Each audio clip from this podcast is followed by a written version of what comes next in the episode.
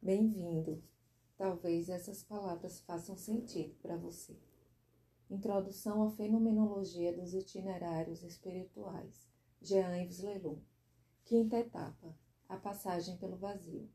Assim, chegamos à quinta etapa, a passagem pelo vazio, por uma espécie de vazio misterioso. Na língua grega fala-se da quinosis, que é uma espécie de aniquilamento. E neste caso será preciso discernir entre o vazio da depressão e o vazio de um caminho de transformação. O terapeuta deve estar muito atento neste momento. Não é porque uma pessoa se sente deprimida que ela se torna uma grande mística. Mas, algumas vezes, certos místicos viveram experiências bem próximas da depressão.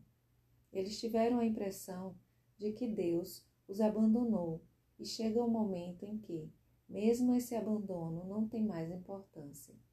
Estamos aí muito próximos desta experiência de vacuidade, da noite do espírito e da noite dos sentidos.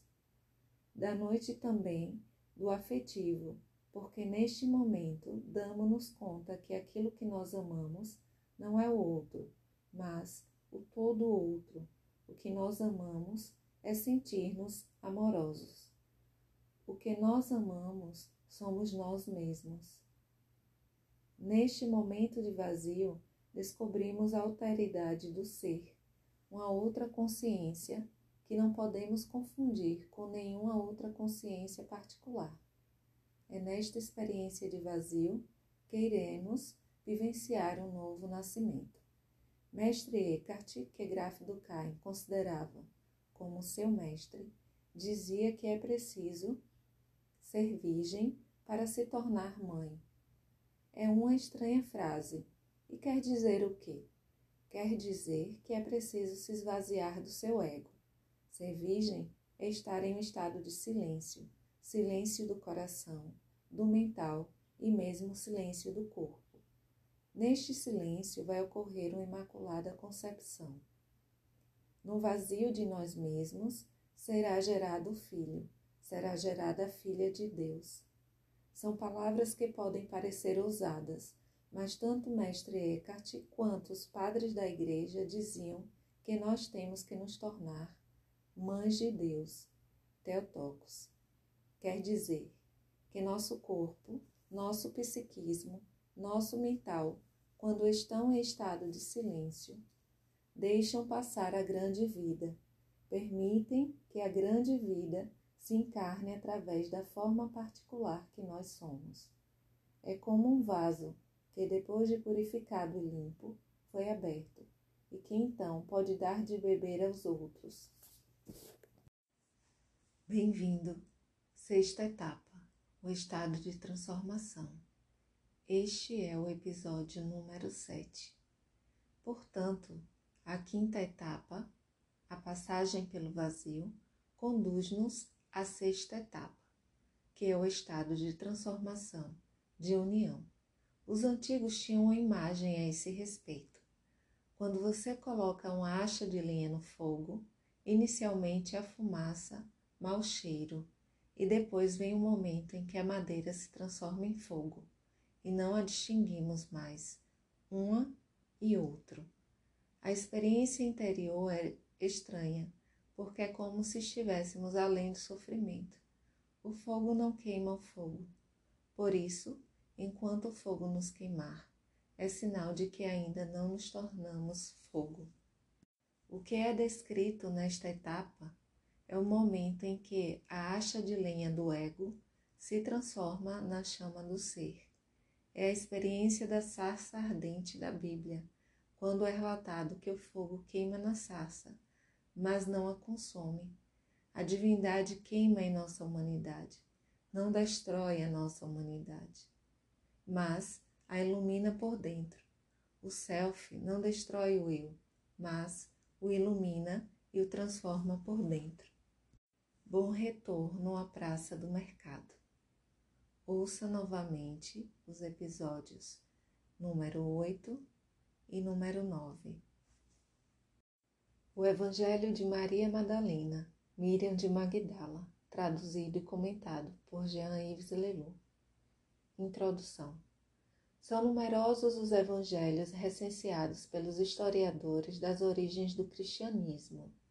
Os de Mateus, Marcos, Lucas e João são os mais conhecidos e em algumas igrejas permanecem como os únicos autorizados para nos transmitirem os ecos e as interpretações dos acontecimentos dos ensinamentos que tiveram lugar na Galileia e na Judéia há cerca de 20 séculos. As descobertas recentes em 1945 da Biblioteca de Nag Hammadi, no Alto Egito, permitem-nos, hoje, alargar nosso ponto de vista e enriquecer nosso conhecimento sobre alguns aspectos até então ocultados ou profanados do cristianismo.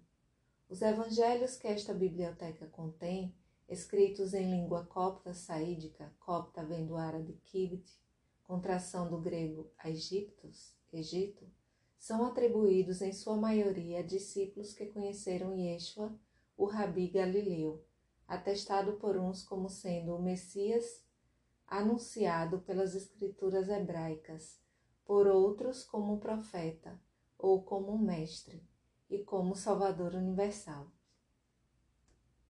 Assim, ao lado dos evangelhos de Mateus, Marcos, Lucas e João, pode-se meditar atualmente naqueles de Felipe, de Pedro, de Bartolomeu e mais particularmente naquele de Tomé, evangelista das Índias. Seu túmulo estaria em Madras. Foi estabelecido que alguma logia ou palavra nuas deste evangelho e de outros mais tardios seriam anteriores à redação dos escritos canônicos e teriam sido habitualmente utilizados pelos redatores destes últimos. Ao lado destes evangelhos, que são agora melhor conhecidos, há um que não parece ter retido suficientemente a atenção dos especialistas e que ficou praticamente ignorado do grande público. Trata-se do Evangelho de Maria, atribuído a Miriam de Magdala, primeira testemunha da ressurreição, e por causa disso considerada pelo apóstolo João como sendo, bem antes de Paulo e de sua visão a caminho de Damasco, a fundadora do cristianismo. Yeshua de Nazaré não é certamente, segundo os textos atribuídos aos apóstolos, o fundador de nenhum ismo, nem de nenhuma instituição, mas o anunciador, o testemunho. Alguns chegarão mesmo a dizer a encarnação do reino possível do Espírito no coração deste espaço-tempo, a manifestação do infinito no coração mesmo de nossas finitudes, o dizer do outro nos dizeres do sendo. O Evangelho de Maria é o primeiro tratado do Papiro de Berlim, este papiro foi adquirido no Cairo por Reinhardt e ele é conservado desde 1896 no Departamento de Egiptologia dos Museus Nacionais de Berlim. Ele seria proveniente de Acme ou de suas cercanias, desde que apareceu inicialmente o um antiquário desta cidade. De acordo com Schmidt, teria sido recopiado no início do século V. A descrição papirológica do manuscrito foi feita por Tio, em continuação ao trabalho de Smith. Em seguida, tornado adequado e completado por Schenck. O escriba escreveu 21, 22, 23 linhas por página, cada linha comportando uma média de 22 ou 23 letras. Neste caderno faltam várias folhas, as páginas 1 a 6, assim como de 11 a 14 o que não simplifica as dificuldades de interpretação do texto. Como os outros escritos do Papiro de Berlim e como o Evangelho de Tomé, o Evangelho de Maria está escrito em copta saídico, com um certo número de empréstimos de dialetos. Pode-se notar igualmente alguns erros de escrita ou erros de transcrição. Quanto à datação do escrito original, é interessante notar que existe um fragmento grego cuja identidade com o texto copta foi confirmado pelo professor Schmidt, o papiro Highlands, 463. Ele proviria de Oxirrinc e foi datado do início do século III. A primeira redação do Evangelho deveria, pois, ter sido feita anteriormente, quer dizer, no decurso do século II Cristo. Tio a situa em torno do ano 150. Como os demais evangelhos, tratar-se-ia, portanto, de um dos textos fundadores ou primitivos do cristianismo. Se isto é verdade, de onde vêm as reticências que se pode experimentar com sua leitura? Estas são ainda hoje as mesmas reações de Pedro e de André, após ter escutado Miriam de Magdala. André então tomou a palavra e dirigiu-se a seus irmãos. O que pensais vós do que ela acaba de contar?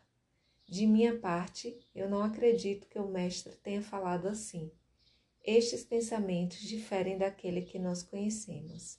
Pedro ajuntou: Será possível que o Mestre tenha conversado assim com a mulher, sobre segredos que nós mesmos ignoramos? Devemos mudar nossos hábitos, escutarmos todos esta mulher? Será que ele verdadeiramente escolheu-a e preferiu a nós? Evangelho de Maria, página 17, parágrafo 9 ao 20. A dificuldade em receber este texto é o que o faz igualmente interessante. É um evangelho senão escrito, pelo menos inspirado por uma mulher, Miriam de Magdala. Ela não é somente a pecadora da qual nos falam os evangelhos canônicos, nem aquela das tradições recentes, que confundem seu pecado com a certa desorientação de suas forças vivas e sexuais. Ela é também amiga íntima de Yeshua, a iniciada que transmite seus ensinamentos mais sutis. A dificuldade em receber o Evangelho de Maria virá, sobretudo, da natureza deste ensinamento, da antropologia e da metafísica que eles pressupõem, não mais uma antropologia dualista, nem uma metafísica do ser ou das essências às quais estamos habituados no Ocidente, mas uma antropologia quaternária e uma metafísica do imaginal, que os espíritos mais livres e melhor informados deste século começam a redescobrir as chaves.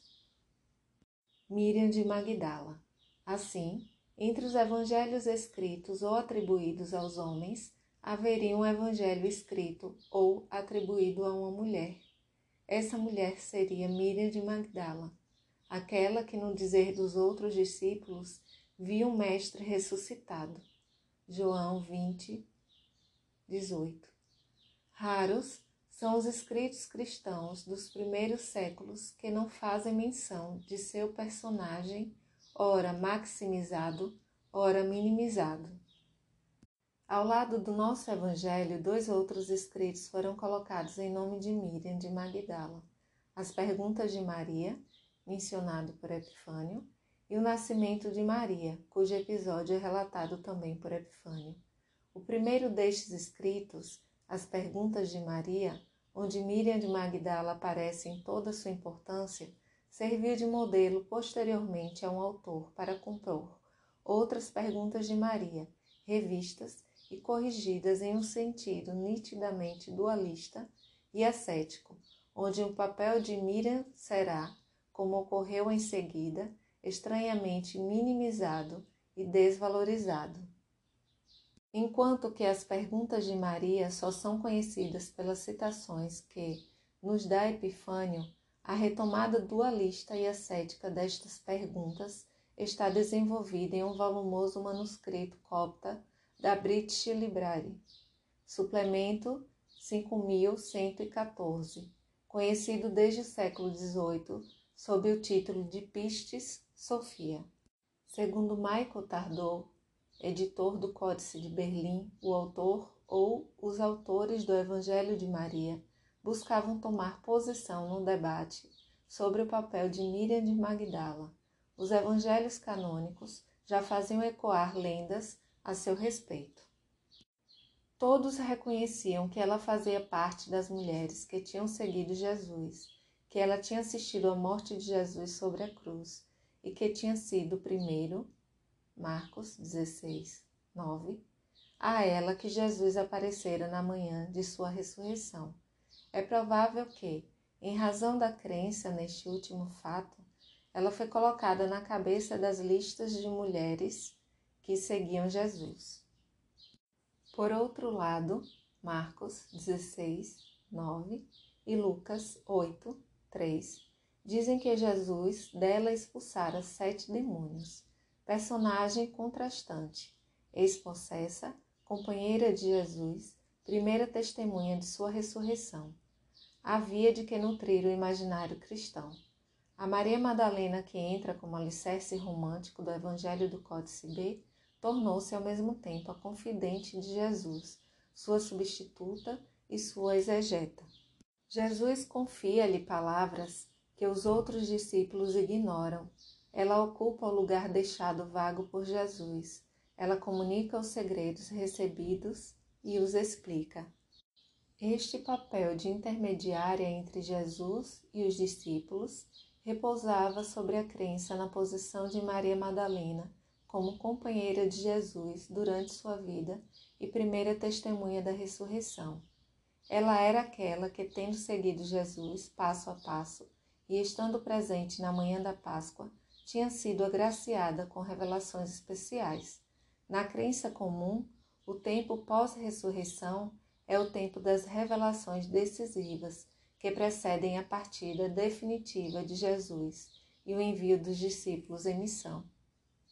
Como ela é a primeira a ter visto o Senhor, João 20, 18, sua presença no meio dos discípulos, registrando as últimas palavras de Jesus, impõe-se como tema necessário aos evangelhos pós-ressurreição.